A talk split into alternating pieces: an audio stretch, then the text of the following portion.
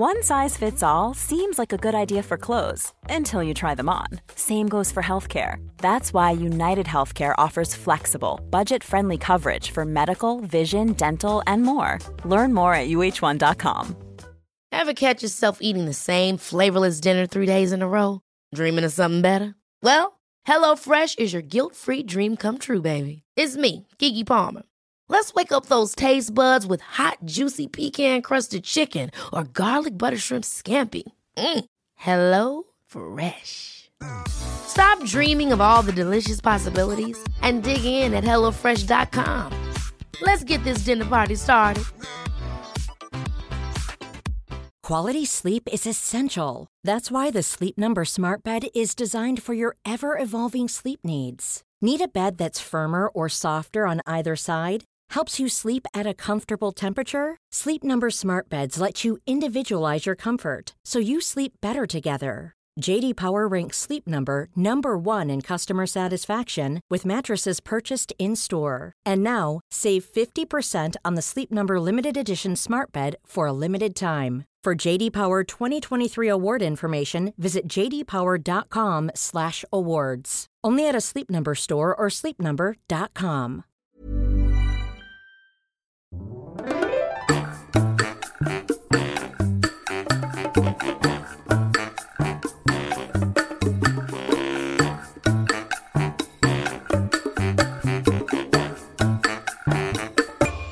Hola, ¿qué tal? Esto es How to Spanish Podcast. Yo soy David. Y yo soy Ana. Bienvenidos a un nuevo episodio donde te vamos a hablar del cine mexicano. Our Patreon community makes this podcast possible. If you would like to support us, go to howtospanishpodcast.com. You can find the links to previous episodes, the study materials and interactive transcripts we offer to our members, as well as many other benefits. Don't forget to check our store. Gracias a nuestros nuevos patrones, Brian, Amir, Sylvester, Holanda. Scott. El cine es considerado uno de los artes bellos o de las bellas artes. Es muy interesante pensar que se compara a la pintura, a la escultura, a la arquitectura, todas esas artes que vienen desde tiempos muy muy lejanos, y el cine realmente es contemporáneo si lo vemos en términos del resto de la historia de la humanidad, por lo cual lo hace un género nuevo y que siempre está cambiando. Hoy en específico vamos a hablar sobre el cine en México. Es algo que algunas personas nos han pedido y que a nosotros también nos parece muy interesante y vamos a compartir un poco de historia del cine mexicano y vamos a recomendarles algunas películas que son un sí o sí si quieres conocer sobre el cine mexicano.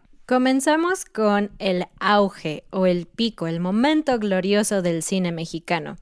Y no, no es ahora, no es actualmente. Sucedió en el pasado, entre los años 1936 y 1957.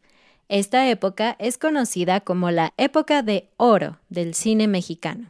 Obviamente durante esta época se llevó a cabo la Segunda Guerra Mundial, así que eso nos muestra que en el contexto histórico no todos los países estaban poniendo atención a temas como el arte, estaban más bien recuperándose o seguían luchando, etc., como era el caso de, por ejemplo, Europa e incluso Estados Unidos. Pero como saben, México siempre ha tenido una participación más pasiva, más pacífica en la mayoría de los conflictos armados del mundo. Así que para nosotros, la Segunda Guerra Mundial no implicaba pérdidas de dinero o sociales tan grandes como en otros países. Así que fue el momento en el que las productoras comenzaron a enfocarse en hacer películas. Y fue el tiempo ideal. Como bien dice Ana, pues en ese tiempo la gente en otras partes del mundo no estaba produciendo películas. Por lo tanto, las películas mexicanas se hicieron populares no solo en México, sino en muchas partes del mundo y es por eso que nosotros internamente le conocemos como la época de oro, la época en que brilló. También por estas épocas es interesante que empezó a surgir el tema del doblaje de las películas, porque empezaron a llegar películas de otras partes del mundo también, algunas de ellas, y los mexicanos no sabían qué hacer. Teníamos que doblar las películas o producir nuestras propias películas. Y la mayoría de las productoras optó por mejor producir películas en vez de doblarlas. Así que esto aumentó en gran número la cantidad de películas que se produjeron en esta época. ¿Y cuáles fueron los principales temas que abordó la época de oro del cine mexicano? Bueno, las producciones trataban de resaltar valores mexicanos. Y obviamente estos valores no es que solo sean exclusivos de los mexicanos, pero formaban parte importante de la sociedad mexicana de esos momentos. Entonces resaltaban la hombría, la valentía, la familia y el amor.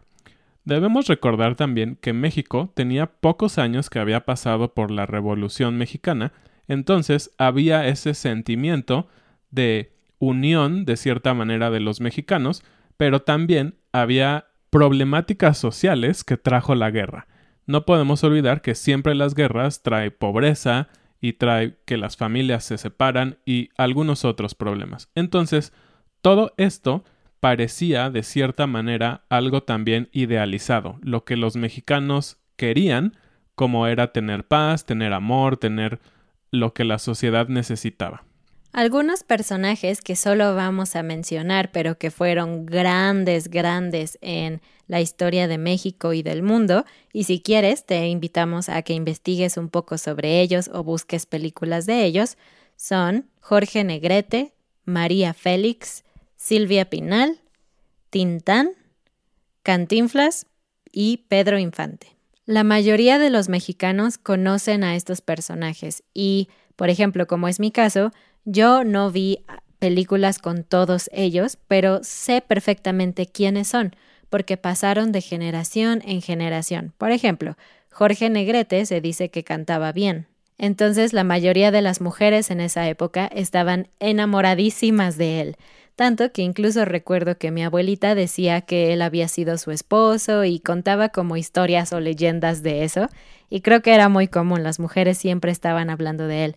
Así que yo no puedo ah, ubicar su cara en mi mente porque no lo vi realmente, pero sé lo importante que fue. En ese mismo aspecto de el mexicano que canta, este charro que es invencible y todo esto, como era normalmente Jorge Negrete, teníamos a Pedro Infante. Ellos dos fueron grandes exponentes de estas películas en donde había música, eh, obviamente música mexicana de charros, donde ellos peleaban por el amor de una mujer y trataban de hacer justicia, a veces por las buenas o por las malas, digamos, no cumpliendo la ley. Entonces, ellos dos fueron personajes súper emblemáticos de este tipo de películas, de los charros mexicanos. Y la realidad es que ellos tenían cierta rivalidad sobre estas películas. Mucha gente era del el equipo de Jorge Negrete o del equipo de Pedro Infante. Siempre cuando tú hablas con alguien que vivió o que estuvo más adentrado en este tipo de películas y canciones, siempre hay unos que hablan bien de uno y bien de otro, o al contrario, les gusta uno en específico. Entonces ellos dos son figuras muy importantes de esa parte del cine mexicano. Y no todos los grandes personajes eh, eran como hombres valientes, charros, guapos. También teníamos personajes muy chistosos, como Cantinflas o Tintán, si ustedes han visto estos personajes, son todo menos guapos, solo son muy, muy, muy graciosos. Y era una propuesta interesante porque seguían hablando de las problemáticas sociales, pero con mucho humor. Si ustedes han buscado o han visto películas de Cantinflas, hemos hablado también un poquito de él, él prácticamente hablaba otro idioma. Realmente hablaba español, pero tenía una manera muy increíble de confundir con muchas palabras sin decir nada. Es por eso que, como hemos dicho, tenemos el verbo cantinflear, que es decir mucho sin decir nada.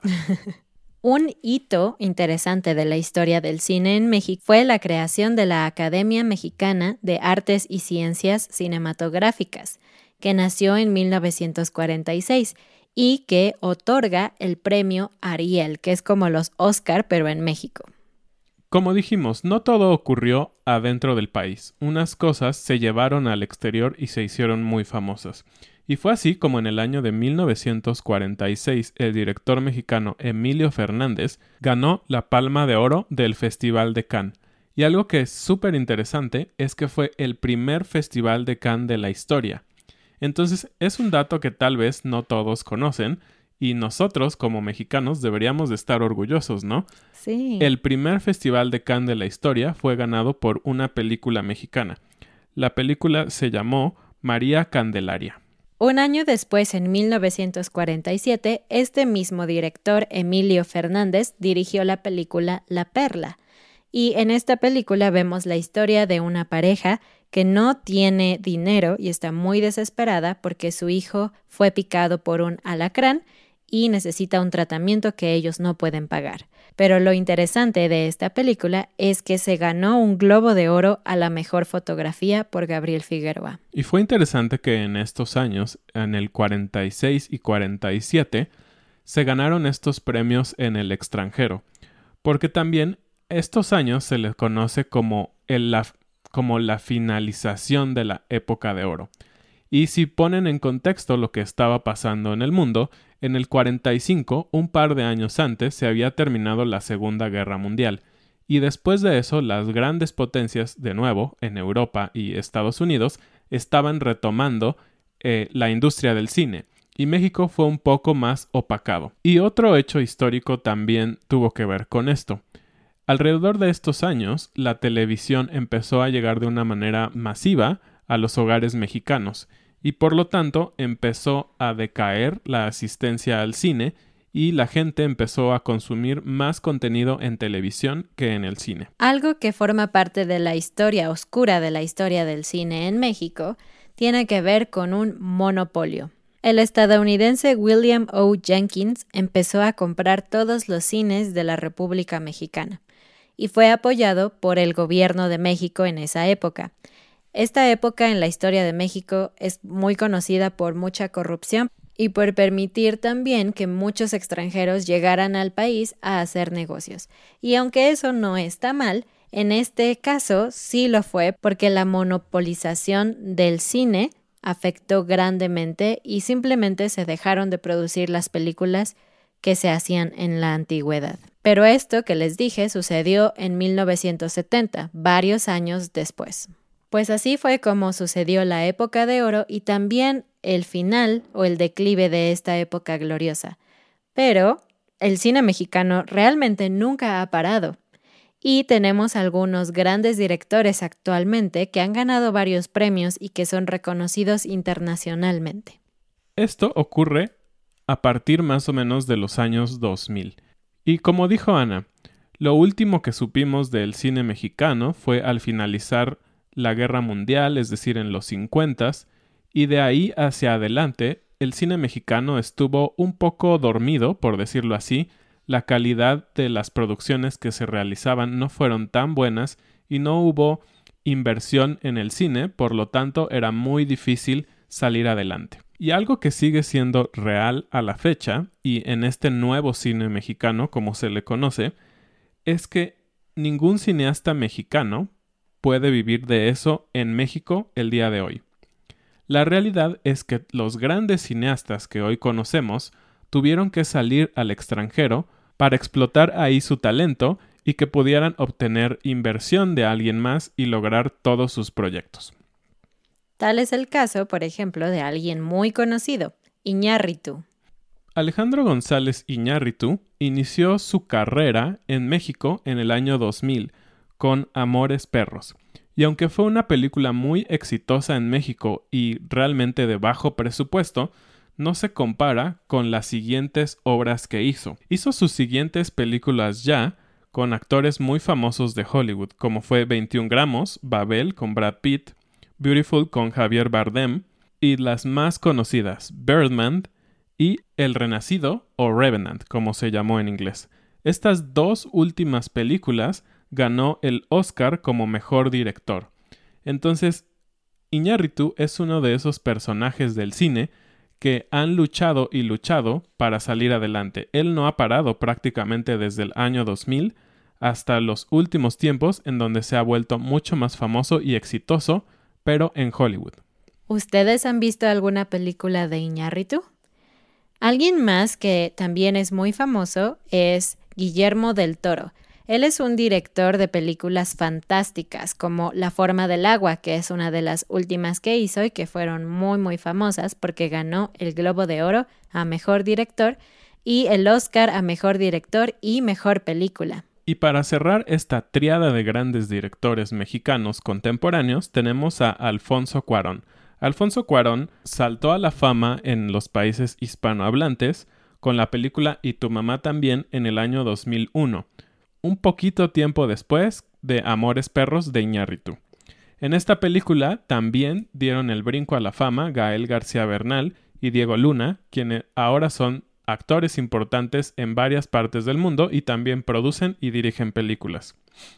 En el año 2013 dirigió Gravity con Sandra Bullock. Con esta película también ganó el premio al Oscar del mejor director. Y finalmente se llevó las palmas de todos nosotros y prácticamente todo el mundo con Roma. Esta fue una película que arrasó con todo. Ganó el León de Oro de Venecia, dos Globos de Oro, un premio Goya, premios BAFTA y tres premios Oscar. Así que ha sido una de las películas más ganadoras de todos los tiempos en México. ¿Ustedes vieron Roma? Vamos a hablar de esta película en un momento más pero queremos decirles que existe una lista de las 100 mejores películas mexicanas de la historia. Esta lista fue creada por diversos investigadores, críticos de cine, periodistas, en general personas que tienen mucho conocimiento del cine y de la historia de México. Así que es bastante interesante y no solo es como por personas normales, ¿no? Y algo interesante es que que de la gente que participó en la lista, muchos de ellos son mujeres, entonces es bastante inclusiva, pero también pertenecen a tres generaciones diferentes. Esta lista fue publicada en junio del 2020. Algo muy interesante acerca de este estudio de las 100 películas es que ellos obviamente tuvieron que ver y estudiar muchísimas películas para decidir cuáles eran estas 100. Y un descubrimiento que hicieron y pusieron en números es que se han hecho muchas películas en los últimos años. De 1994 al presente se han hecho más de 2.000 películas mexicanas. Muchísimas. 174 de 1993 al 99, 451 de 2000 a 2009, pero después la, la, siguiente década es impresionante. 1390 películas mexicanas se han creado del 2010 al 2019. Es impresionante. Una parte importante de este gran crecimiento en la última década es que muchas de estas películas fueron lanzadas digitalmente, como es el caso de Roma, que fue muy famosa y que se lanzó a través de Netflix. Entonces podemos ver también cómo la tecnología está no solo cambiando la manera en que graban las películas, sino la manera en que se distribuyen. Es muy interesante. Y les vamos a poner el enlace a esta lista de películas por si quieren ver algunas. La verdad es que nosotros no hemos visto todas o muchas de ellas, así que tenemos que hacerlo. Pero solamente queríamos hablarles de algunas de las que están en la lista. La número uno, por ejemplo, es la película Los Olvidados del director Luis Buñuel, que realmente es español, pero que salió de España por la guerra civil y amó tanto México que se nacionalizó mexicano. Esta película, Los Olvidados, es de 1950, prácticamente al final de la época de oro, y es considerada la primera obra maestra de Buñuel. Y es un retrato muy realista y muy crudo de un grupo de jóvenes y niños que viven en una zona marginada de la Ciudad de México. La segunda película de este ranking es Los Caifanes, que es un guion creado por Carlos Fuentes, un escritor súper importante mexicano, y el director Juan Ibáñez. Esta película cuenta la historia de dos chicos de clase alta que se esconden en un auto saliendo de una fiesta porque estaba lloviendo. Pocos minutos después llegan tres chicos pobres o de clase baja para irse en este auto. La película relata las aventuras de estos personajes que tienen muchas diferencias pero a la vez son muy similares. Y si alguna vez ustedes han jugado el juego Clue, o han visto películas como Knives Out, etc., pues tenemos nuestra propia versión mexicana, porque el número 3, también de Luis Buñuel en 1962, se llama El Ángel Exterminador. Y es una película en donde hay personas que van a una cena formal, pero deciden quedarse platicando aún después de haber terminado. Y pasa un día completo y no pueden irse, se quedan encerrados siempre en esa casa. Y en esta película él juega mucho con el tema de las apariencias, cómo tú dices y haces cosas para presentar una versión de ti, pero cuando empiezas a tener miedo, cansancio, etc., todas esas barreras se caen y tu verdadero yo aflora. Vamos a brincarnos un poquito en la lista y vamos a hablar de dos películas un poco más contemporáneas. La primera es Amores Perros, que como les platicamos es la película que inaugura esta nueva época del cine mexicano de González Iñárritu y habla de tres historias que convergen en un choque. La película trata los temas de el amor, las relaciones, la traición y el abandono. Realmente es una película un poco fuerte, pero la trama es muy interesante. Y un dato súper chistoso de esta película es que antes de que empezaran con la filmación de la película, Iñárritu estaba buscando lugares donde grabar en el oriente de la Ciudad de México, y este director y su equipo fueron asaltados por unos adolescentes. Los buscaron en esa zona porque se habían robado algo muy importante y de valor sentimental. Iñárritu encontró a estas personas y los invitó a participar en la grabación de la película, y ellos aceptaron. Es una historia muy graciosa. Ellos salieron de extras en algunas de las escenas en esta película. Y por último tenemos Roma. Muchas personas no pudieron entender muy bien el tema de la película porque realmente es muy lenta. La historia es bastante lenta pero les podemos decir que, particularmente para las personas de Ciudad de México como nosotros, esta película nos trae tantos, tantos recuerdos. Y eso que somos bastante jóvenes, me imagino que para las generaciones anteriores, esta película trajo todavía más recuerdos.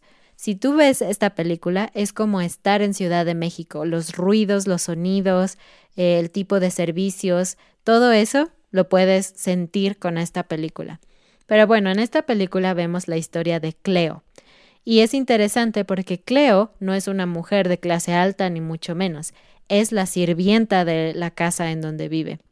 Alfonso Cuarón se inspiró en su propia familia y en una mujer indígena que trabajaba para su familia cuando él era un niño.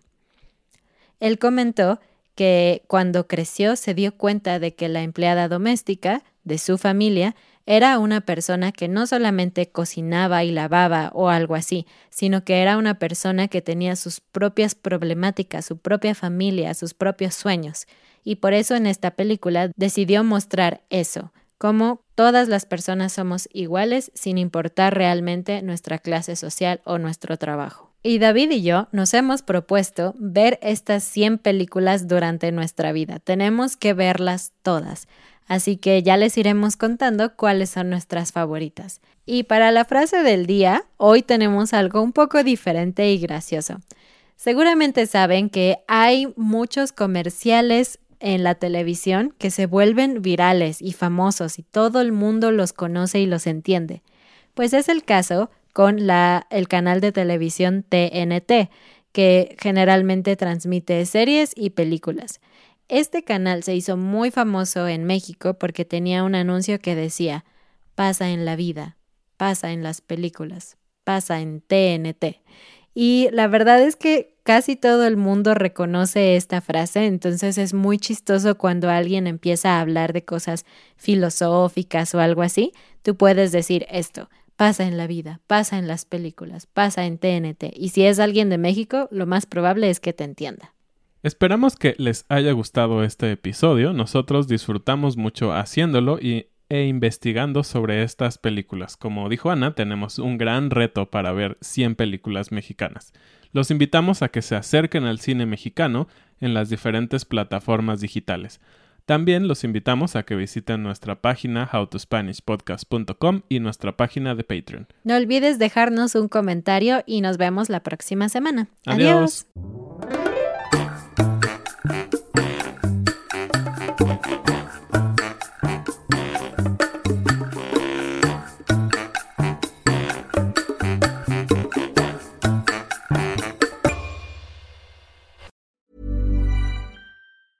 Hey, it's Danny Pellegrino from Everything Iconic. Ready to upgrade your style game without blowing your budget? Check out Quince. They've got all the good stuff shirts and polos, activewear, and fine leather goods, all at 50 to 80% less than other high end brands. And the best part? They're all about safe, ethical, and responsible manufacturing. Get that luxury vibe without the luxury price tag. Hit up quince.com slash upgrade for free shipping and 365 day returns on your next order. That's quince.com slash upgrade. Hold up. What was that? Boring. No flavor. That was as bad as those leftovers you ate all week. Kiki Palmer here, and it's time to say hello to something fresh and guilt-free. Hello Fresh. Jazz up dinner with pecan-crusted chicken or garlic butter shrimp scampi. Now that's music to my mouth. Hello Fresh. Let's get this dinner party started. Discover all the delicious possibilities at hellofresh.com.